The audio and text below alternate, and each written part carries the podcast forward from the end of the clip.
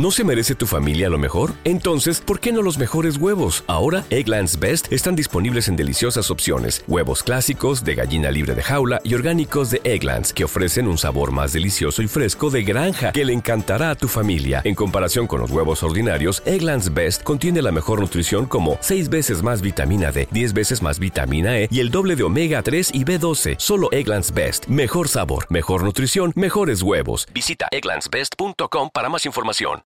23. Mil millas de un camino suave como seda separaban Casbin, donde con gran candor de mi parte el demonio rojo había aparecido por primera vez, de la fatal Elphinstone, a la cual habíamos llegado una semana antes del día de la independencia. El viaje nos había llevado casi todo junio, pues apenas habíamos recorrido más de ciento cincuenta millas por día.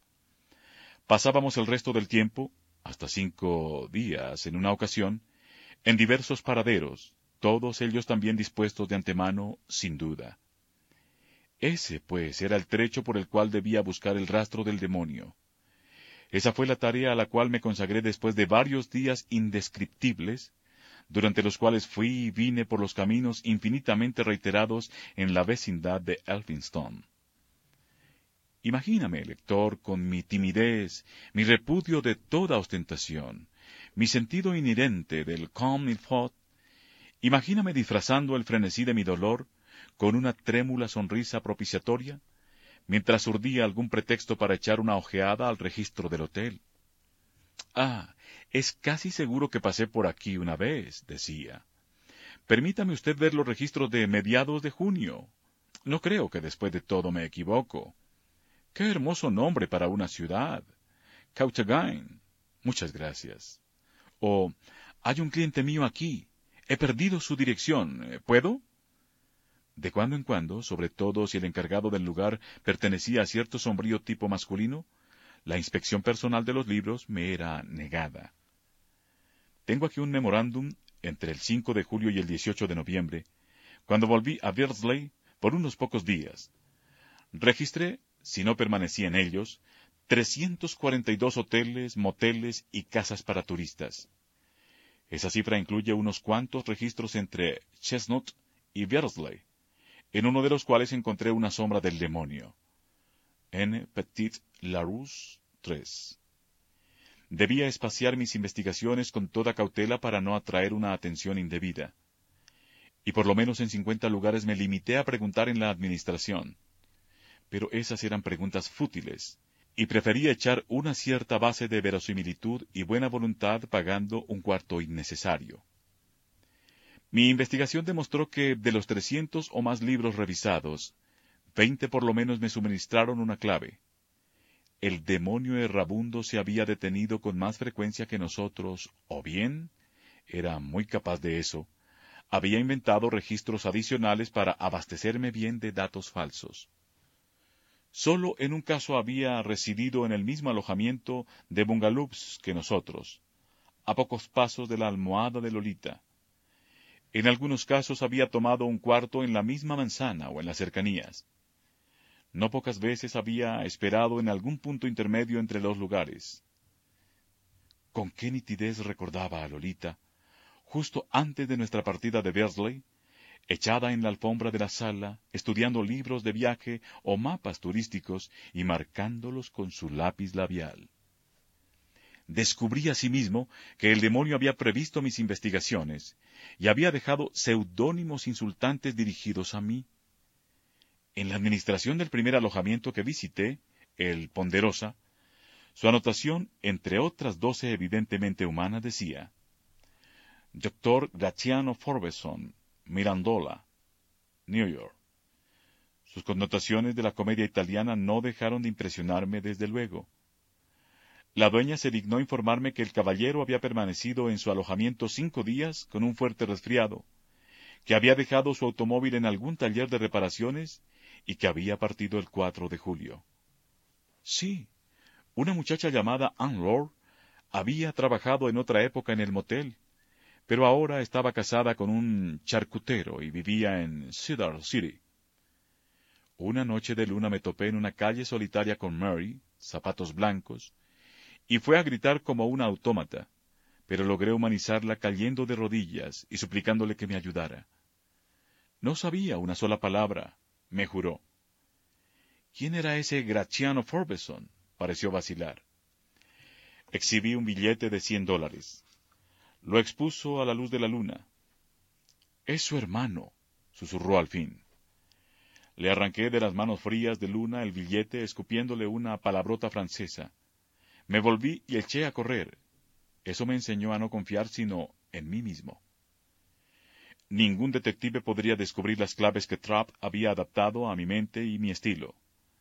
No podía suponer, desde luego, que me dejara en algún lugar su dirección y su nombre verdaderos.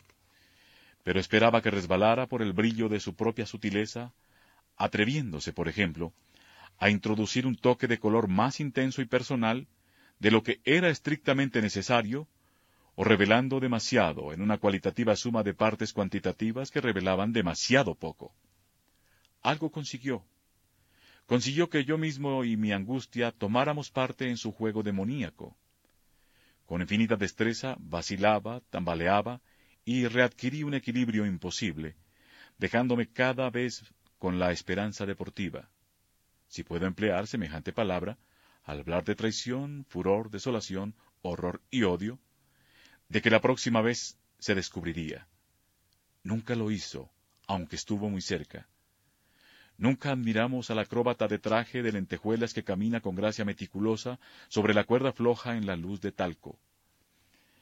Pero cuánto más extraño es el arte del que camina sobre esa cuerda con ropas andrajosas, encarnando a un borracho grotesco. Yo habría de conocer ese arte. Las pistas dejadas no establecieron su identidad, pero reflejaron su personalidad, o al menos una personalidad homogénea y curiosa, su índole, su tipo de humorismo, o a lo sumo las muestras mejores, las características de su mente y sus afinidades con la mía. Se burlaba de mí, me imitaba. Sus alusiones eran muy intelectuales. Era un hombre de muchas lecturas, sabía francés, era versado en logomaquia y logopedalogía. Era aficionado a la erudición sexual. Tenía una caligrafía femenina. Podía ocultar su nombre, pero no disfrazar, por más que las inclinara, sus S, sus Ls, sus Js. Kelkepart Island era una de sus residencias preferidas. No usaba estilográfica, cosa que habría significado, como explicaría cualquier psicoanalista, que era una ondina reprimida. Todos esperamos misericordiosamente que haya ninfas acuáticas en la Estigia. Su rasgo principal era su pasión por el suplicio de Tántalo. Dios, qué tormento era el pobre tipo. Desafiaba mi erudición.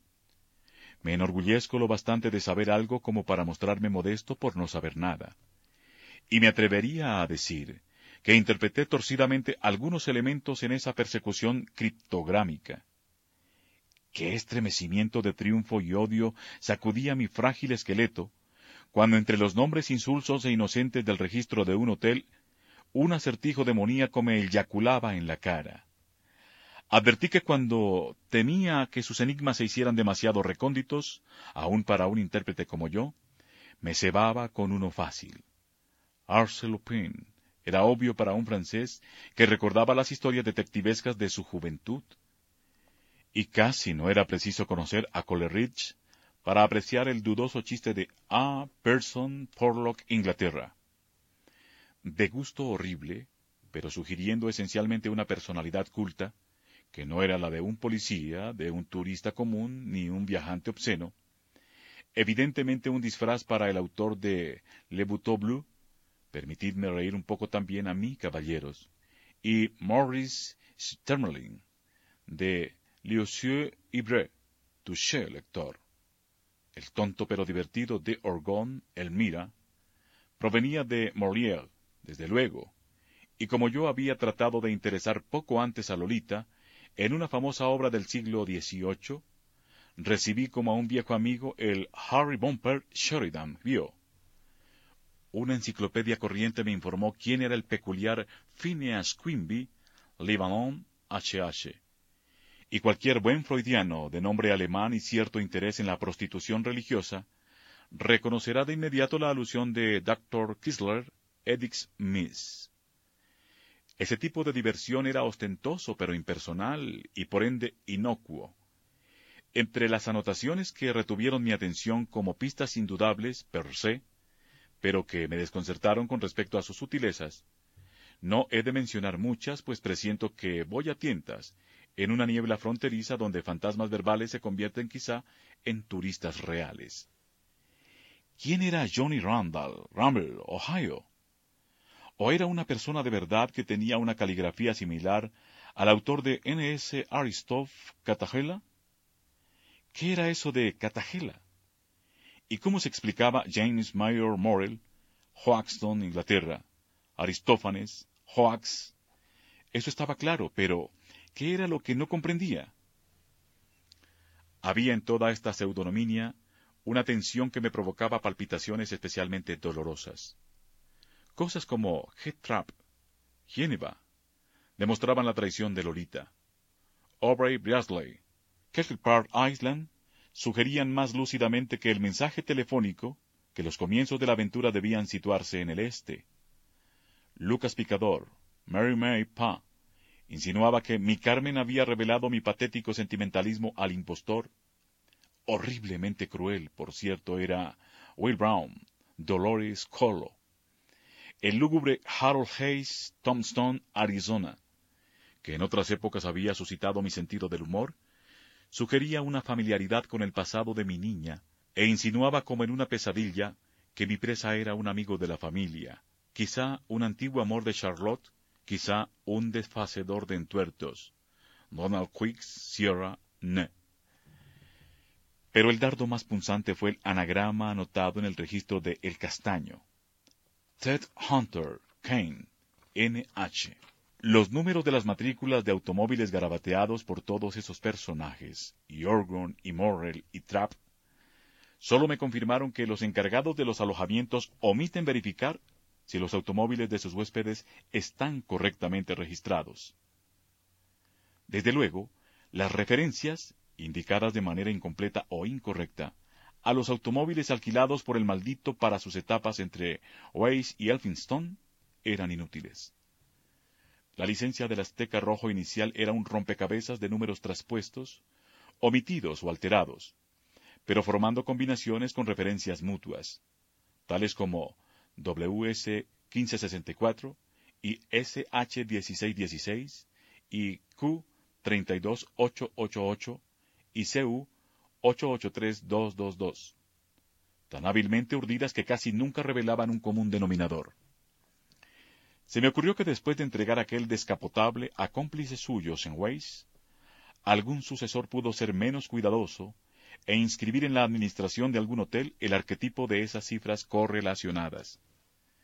Pero si localizara el maldito a lo largo de un camino que, según me constaba, había atravesado, era cosa tan vaga y estéril, ¿Cómo rastrear a conductores desconocidos que habían viajado por caminos desconocidos? 24. Cuando llegué a Bersley, en el transcurso de la terrible recapitulación que ya he discutido con bastante extensión, habíase formado en mi mente una imagen completa. Y a través del siempre azaroso proceso de eliminación había reducido esa imagen a la única fuente concreta que podían suministrar, la celebración morbosa y la memoria embotada. Salvo el reverendo Rigor Mortis, como lo llamaban las niñas, y el anciano caballero que enseñaba alemán y latín, materias optativas, no había profesores varones en Beardsley School. Pero en dos ocasiones especiales, un profesor de historia del arte de Beardsley College había visitado la escuela para mostrar a las alumnas en una linterna mágica fotografías de castillos franceses y de cuadros del siglo XX. Yo habría deseado asistir a esas proyecciones y conferencias, pero Dolly, como de costumbre, me pidió que no lo hiciera. Recuerdo asimismo que Gastón se había referido a ese conferenciante como un garzó brillante, pero eso era todo. La memoria se negaba a suministrar el nombre del aficionado a los castillos. El día fijado para la ejecución, atravesé la Sellisca y los jardines del Beards College hacia la secretaría.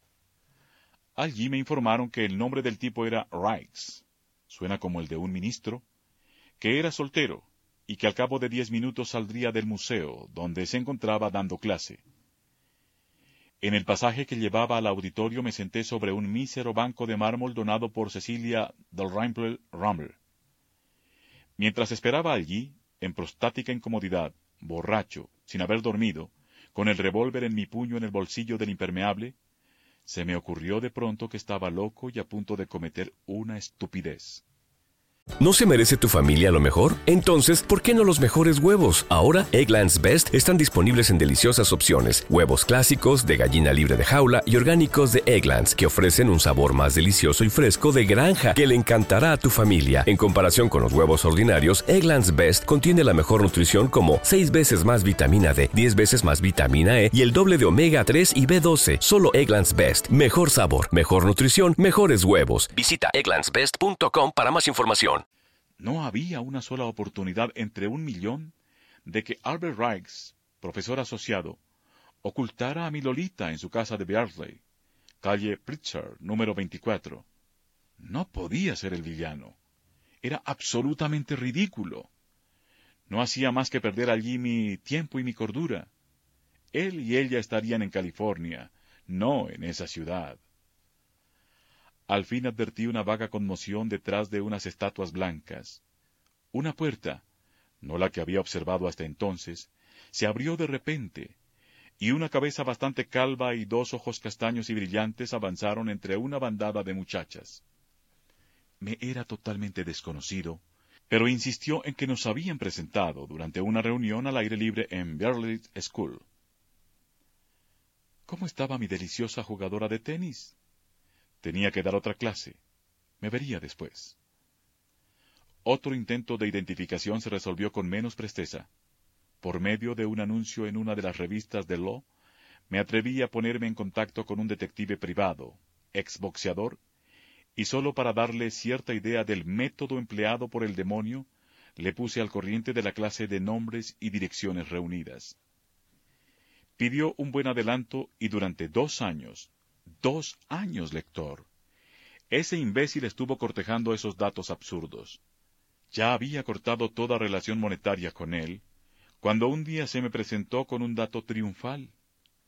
Un indio de ochenta años llamado V. Brown vivía cerca de Dolores, en Colorado. 25. El tema de este libro de Lolita, y ahora que he llegado a la parte que, de no habérseme anticipado otro mártir de la combustión interna, podría llamarse Dolores Disparú, es punto menos que inútil analizar los tres vacuos años que siguieron. Además de citar algunos pormenores imprescindibles, sólo deseo dar la impresión general de una puerta lateral que se abre en pleno fluir de la vida y de una ráfaga de negro tiempo rugiente que sofoca, con el latigazo de su huracán, un grito de solitaria desesperación. Es singular que pocas veces o nunca soñara con Lolita tal como la recordaba, como la veía constantemente, maniáticamente, en mi conciencia despierta durante insomnios y pesadillas diurnas. Con más exactitud, rondaba por mis sueños, pero aparecía en ellos con extraños o ridículos disfraces de Valeria o Charlotte, o un cruce de ambas, ese espectro híbrido me perseguía, arrojando velo tras velo, en una atmósfera de gran melancolía y aversión, o me invitaba lánguidamente desde un vasto lecho o una dura yacija, con la carne abierta como la válvula de la cámara de una pelota de fútbol. Me encontraba, mi dentadura postiza rota o definitivamente perdida, en horribles champoux garnis, donde me entretenía en tediosas sesiones de vivisección que por lo común terminaban con Charlotte o Valeria, entregadas al llanto en mis brazos ensangrentados, tiernamente besadas por mis labios fraternales en medio del desorden de una subasta. Brig à brave bienes, lástima, impotencia, las pelucas castañas de trágicas ancianas recién chamuscadas. Un día saqué del automóvil y destruí un montón de revistas para adolescentes de la edad de piedra, en el fondo muy modernas, o al menos micénicas en cuanto a la higiene. Una actriz muy hermosa y en plena sazón, con pestañas inmensas y un labio inferior rojo y pulposo, usando un champú. anuncios, modas. ¿Qué se loin tout cela? Es deber de la dueña de casa suministrar batas a sus huéspedes. Detalles no tomados en cuenta quitan todo brillo a la conversación. Todos conocemos a las mondadoras, las que mondan la cutícula durante una reunión. Todo caballero, a menos que sea muy maduro o importante, debe quitarse los guantes antes de dar la mano a una mujer.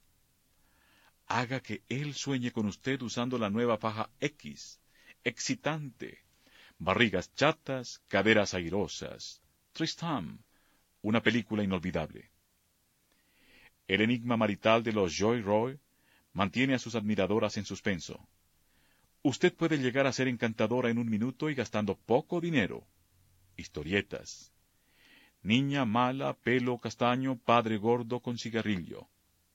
Niña buena, pelirroja, padre apuesto con bigote retorcido. Et moi qui mon génie. Recordé los versos no desprovistos de cierto encanto que solía escribirle en una especie de jeringonza cuando Lo era muy niña. Debe decirse perigonza, me decía ella burlonamente. Viernes, vírgula, virgen, enano verde, verdularia cantárida, R con R. Otras cosas relacionadas con ella eran menos fáciles de evocar. Hacia finales de 1949 adoré y acaricié y maculé con mis besos y mis lágrimas de tritón un par de zapatos de goma, una camisa de muchacho, unos viejos blue jeans usados por ella y encontrados en la maleta del automóvil, una gorra arrugada con la insignia de la escuela y otros tesoros igualmente fútiles. Después, cuando comprendí que perdía la cordura, reuní esos objetos surtidos, les agregué lo que había amontonado en Beardsley, un cajón de libros, su bicicleta, chaquetas raídas, zapatos para la lluvia, y el día de su quincuagésimo cumpleaños lo envié todo como regalo anónimo a un asilo para huérfanos situado junto a un lago ventoso en la frontera canadiense. Es muy posible que un hipnotizador eficaz hubiera extraído de mí y dispuesto según una ordenación lógica ciertos recuerdos inconexos que he enhebrado en mi libro con ostentación mucho mayor de la que acompañaba a la aparición en mi mente, aun cuando sabía que debía buscar en el pasado. Por entonces apenas creía estar perdiendo el contacto con la realidad. Y después de pasar el resto del invierno y casi toda la primavera siguiente en un sanatorio de Quebec, donde ya había estado antes, decidí arreglar algunos asuntos en Nueva York y marcharme después a California para seguir allí la búsqueda. Estos son unos versos bilingües que compuse en mi retiro. Estos versos trágicos de aparente comicidad llenos de alusiones y juegos de palabras que la traducción, desde luego, no puede reproducir, son una muestra del estilo a veces alucinante de Vladimir Nabokov. Se busca, se busca a Dolores Hess. Pelo castaño, labios escarlata. Edad cinco mil trescientos días. Profesión ninguna. O estrellita. ¿Dónde te escondes, Dolores Hayes? ¿Por qué te escondes, Dolores Hayes? Hablo en la ofuscación, voy por un laberinto, y no logro salir, dijo el estornino. ¿Hacia dónde corres, Dolores Hayes? ¿De qué está hecha la alfombra mágica? ¿Es este insano un puma de crema? ¿Y dónde has aparcado mi inseparable cochecito? ¿Quién es tu héroe, Dolores Hayes? ¿Otro de esos actores de gorras azules? Oh, los días fragantes, las playas con palmas, y los coches y los bares, Carmen mía. Dolores, cómo duele esa victoria automática. Sigues bailando todavía, amor mío. Los dos con chaquetas gastadas, ambos remeras destrozadas, viajando por Estados Unidos con una niña esposa, sembrando a su Molly en cada estado, en medio de la protegida vida silvestre. Dolly mía, locura mía. Sus ojos eran war, y nunca los cerraba cuando la besaba. ¿Conocen un perfume llamado Soleil Vert? ¿Es usted de París, señor? La otra tarde un frío aire de ópera me metió en cama. Un soplo, tonto, quien se fíe de él. Nieva, el decorado se derrumba, Lolita. Lolita, ¿qué he hecho de tu vida? Muriéndome, muriéndome, Lolita Hayes. De odio y remordimiento estoy muriéndome. Y de nuevo levanto mi puño velludo, y de nuevo te oigo llorar. Oficial, oficial, allá van. En la lluvia, ¿dónde está esa tienda iluminada? Y sus calcetines son blancos, y la quiero tanto. Y su nombre es Dolores Hayes. Oficial, allá están. Dolores Hayes y su amante. Saque usted su revólver y siga a ese coche. Y ahora túmbese y cúbrase. Se busca, se busca Dolores Hayes. Su mirada gris humo nunca vacila. Noventa libras es cuanto pesa, con una altura de sesenta pulgadas. Mi automóvil cojea, Dolores Hayes. Y el último largo trecho es el más duro. Y seré embestido donde la maleza se pudre y el resto es moho y polvo de estrellas. Nota del traductor. Después de psicoanalizar este poema, advierto que es en verdad la obra maestra de un maniático. Los ritmos tensos, rígidos, estremecedores, corresponden con gran exactitud a ciertas imágenes y paisajes terribles, sin perspectiva, a imágenes y partes de paisajes magnificados, como los esbozados por los psicópatas urdidos por unos astutos examinadores. Escribí muchos otros poemas. Me sumergí en la poesía de los demás, pero no olvidé por un segundo el peso de la venganza. Sería una falacia por mi parte, y una tontería por parte del lector, decir que la conmoción producida por la pérdida de Lolita me curó de la pederosis. Mi naturaleza maldita no podía cambiar por más que cambiara mi amor hacia Lolita. En playas y parques, mis ojos sombríos buscaban a hurtadillas, contra mi voluntad, los taimados melindres de las azafatas y doncellas de Lolita. Pero una visión esencial desapareció en mí. Ya nunca concebí la posibilidad de deleitarme con una niña, específica o sintética, en algún lugar apartado. Nunca volvió a hundir mi imaginación sus colmillos en las hermanas de Lolita, en parajes remotos, en las cuevas de una isla evocada. Eso había acabado, al menos por el momento. Por otro lado, ay, dos años de excesos monstruosos habían dejado en mí ciertos hábitos de lujuria.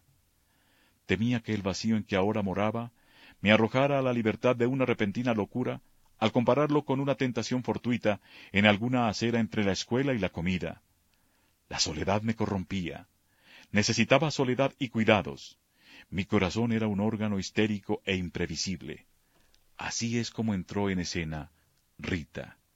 26.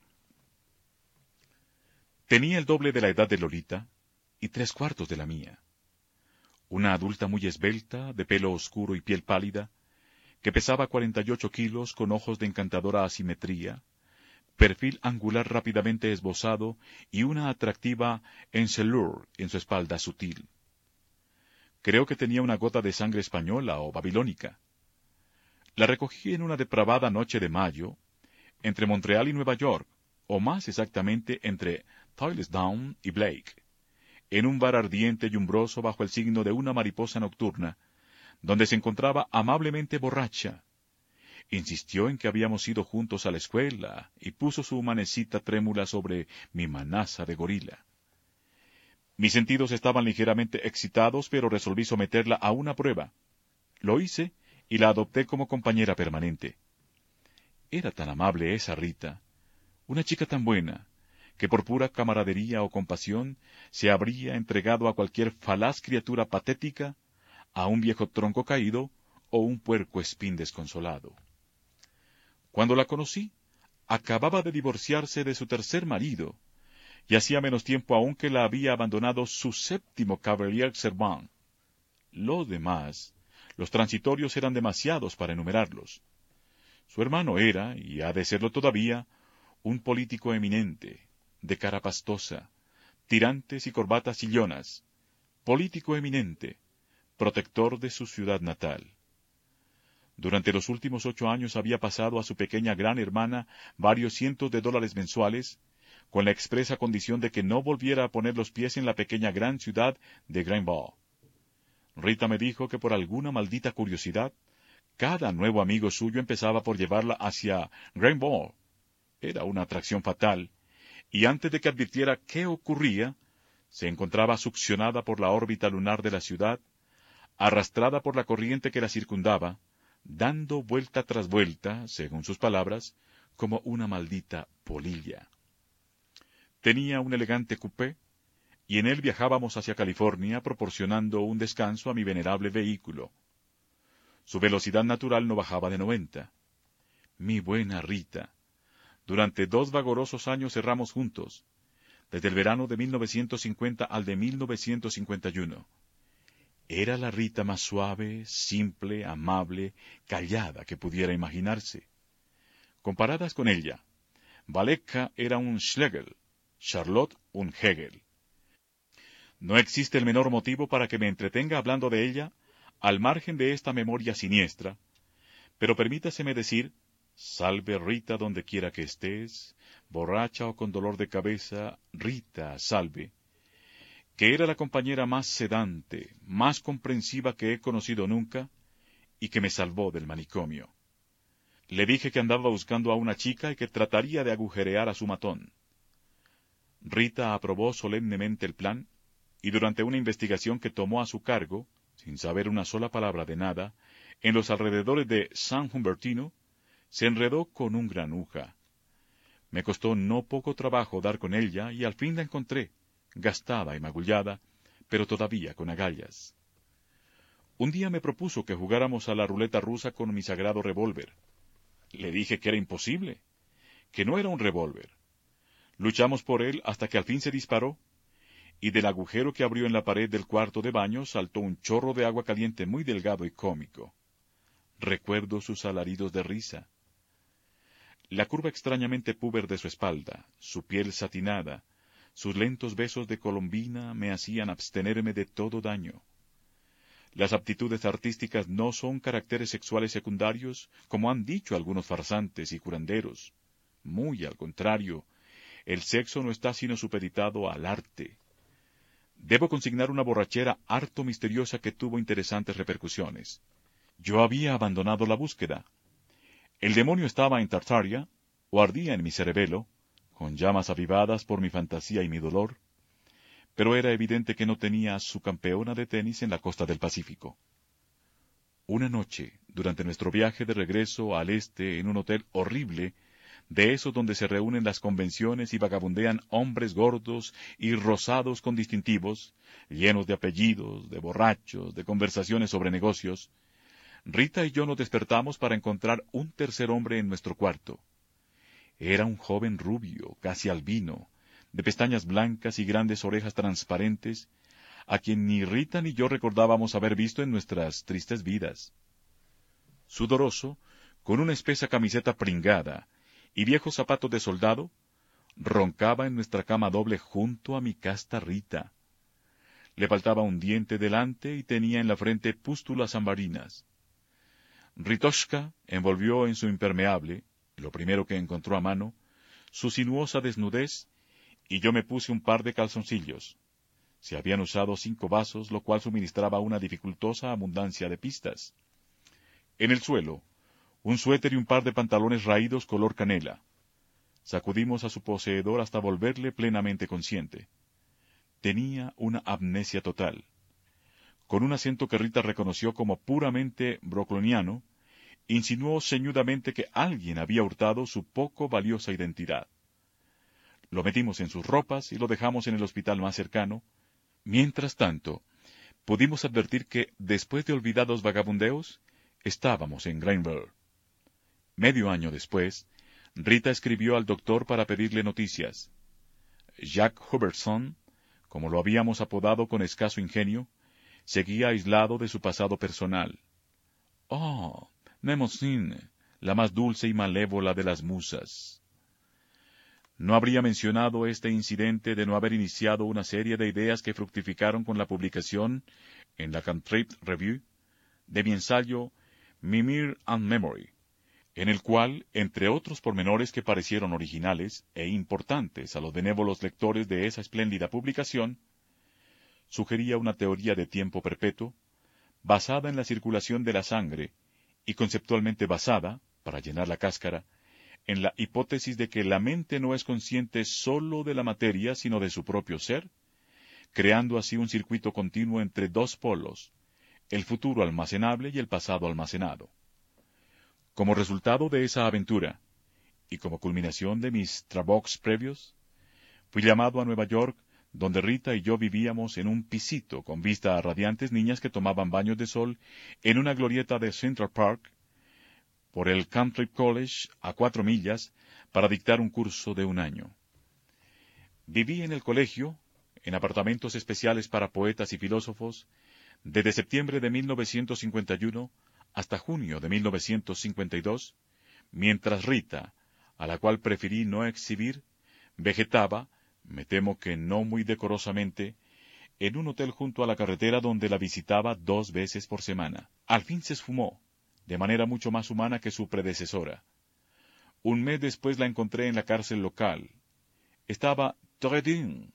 Le habían extirpado el apéndice, y se las compuso para convencerme de que esas hermosas piezas azuladas que la acusaban de haber robado al señor Roland Macrum habían sido un regalo espontáneo, si bien algo alcohólico, del propio Roland. Conseguí sacarla sin recurrir a su susceptible hermano, y poco después regresamos a Central Park West, vía Bryceland, donde nos habíamos detenido durante algunas horas el año anterior se había apoderado de mí una curiosa ansiedad de revivir mi estancia allí con Lolita. Entraba en una etapa de existencia en la cual abandonaba toda esperanza de alcanzar a su raptor y a ella misma. Ahora intentaba volver a lugares conocidos, a fin de salvar lo que aún podía salvarse, en el sentido de souvenir, souvenir que me... ¿Ves El otoño vibraba en el aire. Una reserva de cama doble que el profesor Hamburg envió por correo obtuvo por respuesta una expresión de regret. El hotel estaba completo. Solo tenían un cuarto en el sótano, sin baño, con cuatro camas, que pensaban yo no necesitaría. Su papel de cartas estaba encabezado así. El cazador encantado. Iglesias en las cercanías. No se admiten perros se expenden todas las bebidas legales. Me pregunté si la última afirmación sería cierta. ¿Todas? ¿Tendrían, por ejemplo, granadina?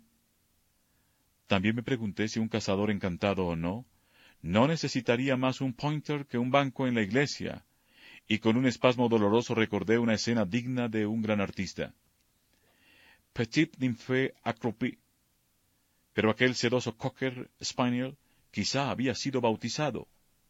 No, sentí que no podía soportar la angustia de volver a ver aquel vestíbulo. Había posibilidades mucho mejores de tiempo, recuperable en la suave, otoñal, profusamente coloreada Bryceland. Dejé a Rita en un bar y me dirigí a la biblioteca de la ciudad.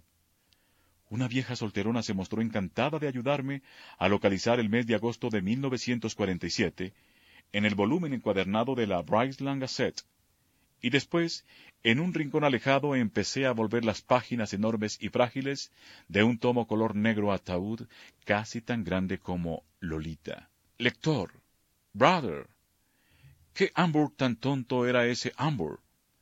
Puesto que su sistema supersensitivo consistía en no encarar la escena real, pensó que por lo menos podía disfrutar de una parte secreta de ella, lo cual recuerda al décimo o vigésimo soldado en la cola de los violadores que arroja sobre la cara blanca de la muchacha su chal negro para no ver esos ojos imposibles mientras satisface sus deseos militares en la aldea triste y saqueada. Lo que yo anhelaba encontrar era la fotografía impresa que había absorbido mi imagen invasora, mientras el fotógrafo de la Gazette enfocaba al doctor Braddock y a su grupo. Esperé apasionadamente encontrar ese retrato del autor de estas páginas inmortalizado como un animal más joven. Una cámara inocente, sorprendiéndome en mi oscura marcha hacia la cama de Lolita. ¿Qué imán para un? No puedo explicar la verdadera índole de esa ansiedad mía. Supongo que se relacionaba con esa malsana curiosidad que nos impulsa a examinar con una lupa las figuras minúsculas naturaleza muerta prácticamente y cada uno a punto de vomitar, en una ejecución a la madrugada, y la expresión del paciente imposible de discernir a causa de la mala impresión. De todos modos, yo jadeaba por falta de aliento, y una punta de ese libro del destino se me hundía en el estómago mientras yo escudriñaba y resollaba. La fuerza bruta y poseída se exhibirán el domingo 24 en ambas salas. El señor Proudhon, comerciante independiente de tabaco, decía que desde 1925 fumaba Omen Faustum.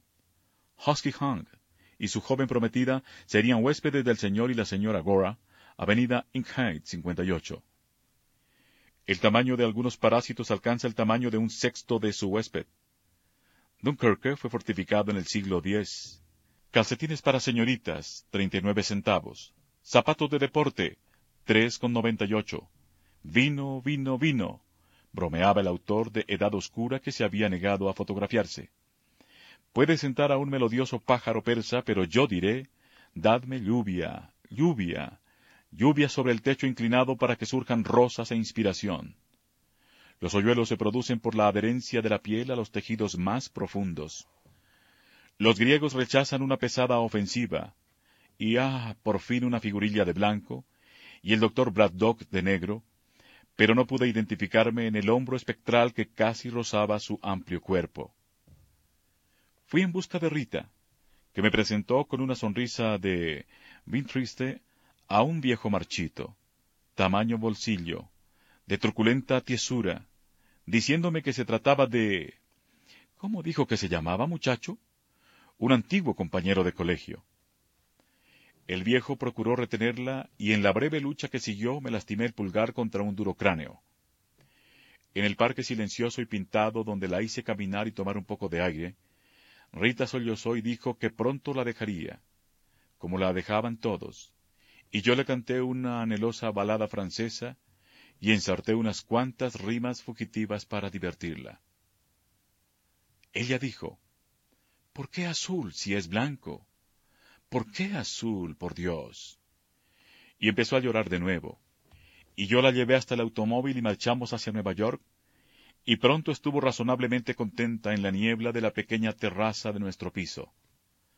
Advierto que he mezclado dos sucesos, mi visita a Bryceland con Rita durante el viaje a Cantrip y nuestro paseo por Bryceland durante el regreso a Nueva York. Pero esas combinaciones de colores no son de desdeñar para el artista que recuerda. 27. Mi buzón a la entrada del vestíbulo pertenecía al tipo que permite entrever su contenido a través de una tapa de cristal. Varias veces una embaucadora luz arlequinada que caía a través del vidrio sobre una caligrafía ajena se había convertido en la letra de Lolita, produciéndome casi un síncope, mientras me apoyaba en una urna adyacente a punto de convertirse así en la mía propia.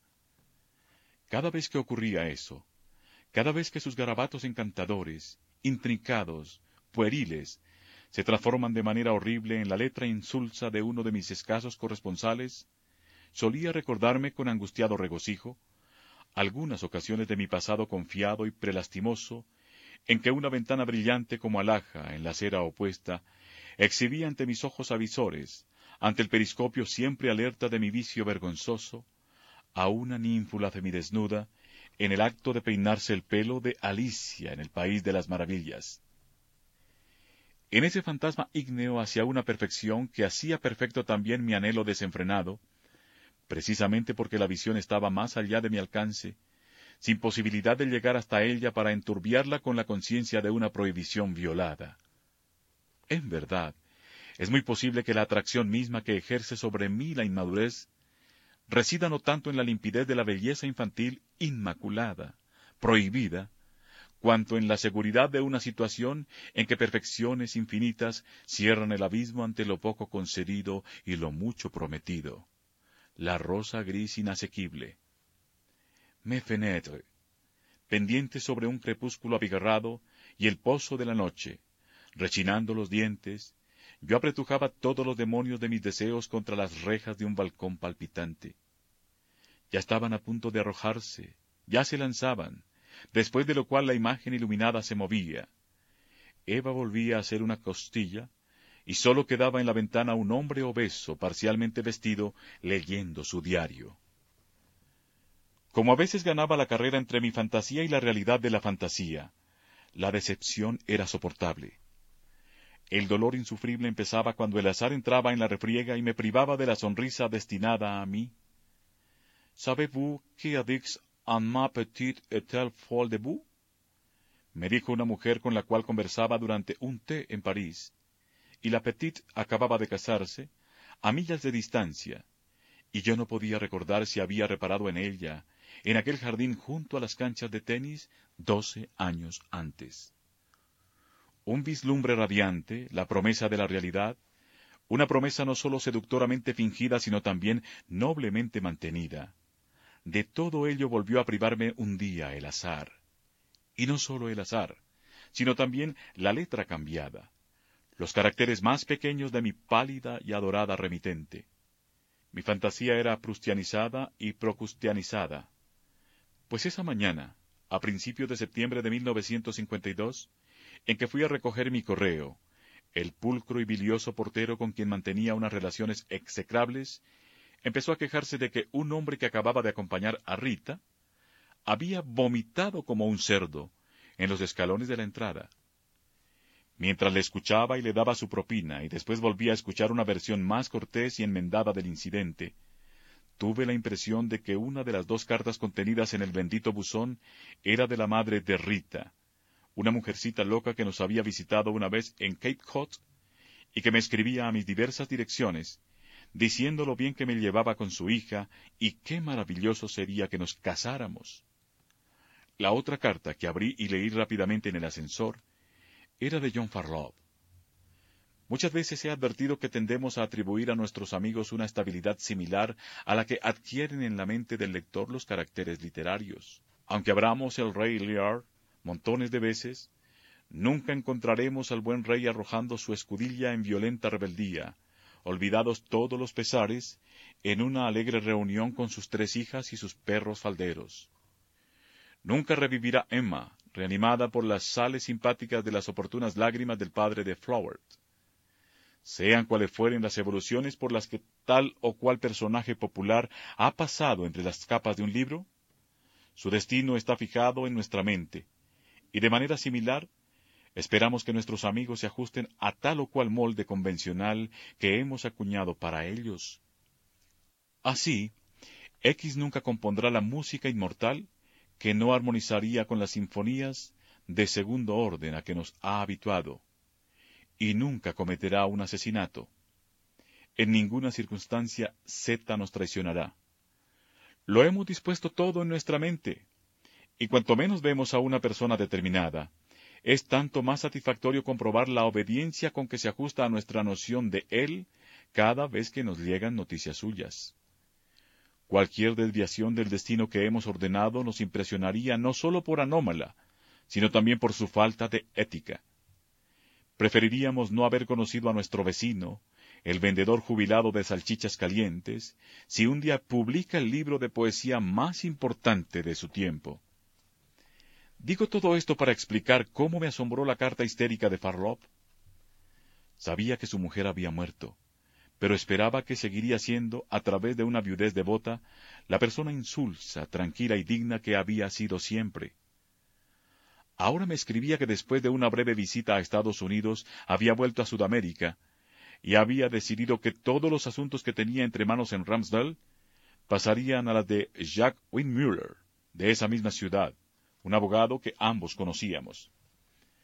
Parecía particularmente aliviado por librarse de las complicaciones de los Hayes se había casado con una muchacha española.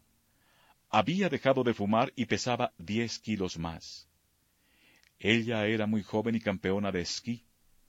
Pasarían la luna de miel en la India. Como acababa de formar un hogar, ya no tendría tiempo de ocuparse de mis asuntos, que encontraba muy extraños y exasperantes.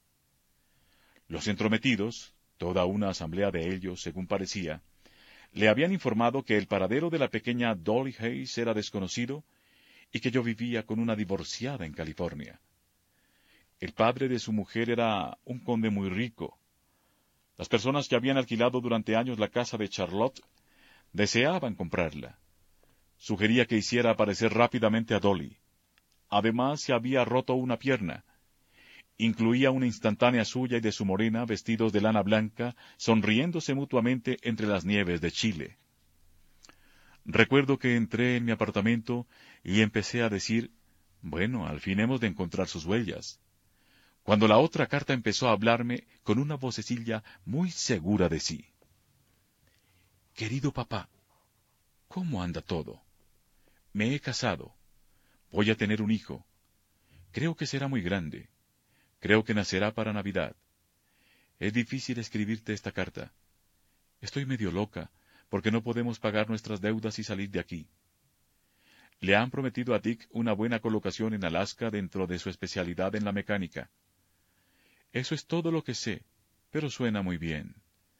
Perdona si no te digo la dirección de mi casa, pero ha de estar muy enfadado conmigo y Dick no debe saberlo.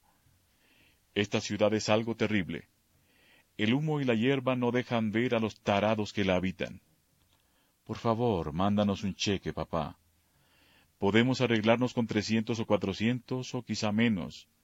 Cualquier suma vendría bien. Puedes vender mis cosas viejas. Una vez que estemos allá, las cosas mejorarán. Escríbeme, por favor.